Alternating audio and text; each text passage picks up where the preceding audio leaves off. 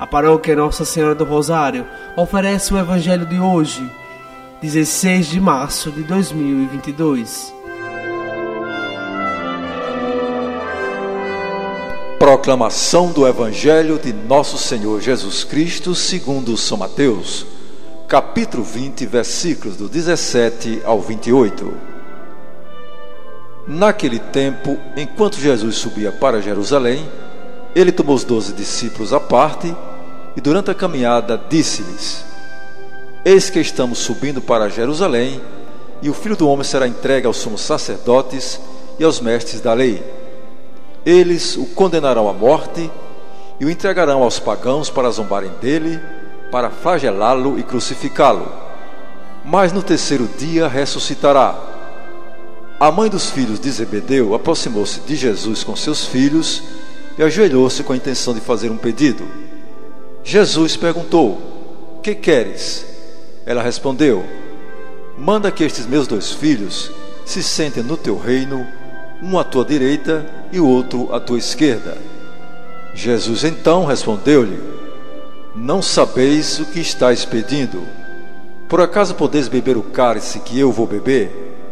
Eles responderam: Podemos. Então Jesus lhes disse: de fato, vós bebereis do meu cálice, mas não depende de mim conceder o lugar à minha direita ou à minha esquerda. Meu Pai é quem dará esses lugares àqueles para os quais ele os preparou. Quando os outros dez discípulos ouviram isso, ficaram irritados contra os dois irmãos. Jesus, porém, chamou-os e disse: Vós sabeis que os chefes das nações têm poder sobre elas e os grandes as oprimem. Entre vós não deverá ser assim. Quem quiser tornar-se grande, torne-se vosso servidor. Quem quiser ser o primeiro, seja vosso servo. Pois o filho do homem não veio para ser servido, mas para servir e dar a sua vida como resgate em favor de muitos. Palavra da salvação.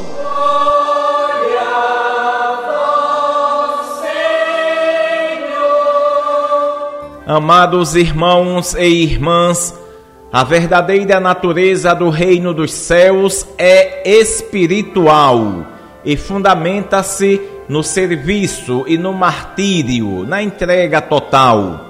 A Igreja realiza sua missão impulsionada pelo Espírito Santo e não baseada em posições sociais e cargos meramente humanos.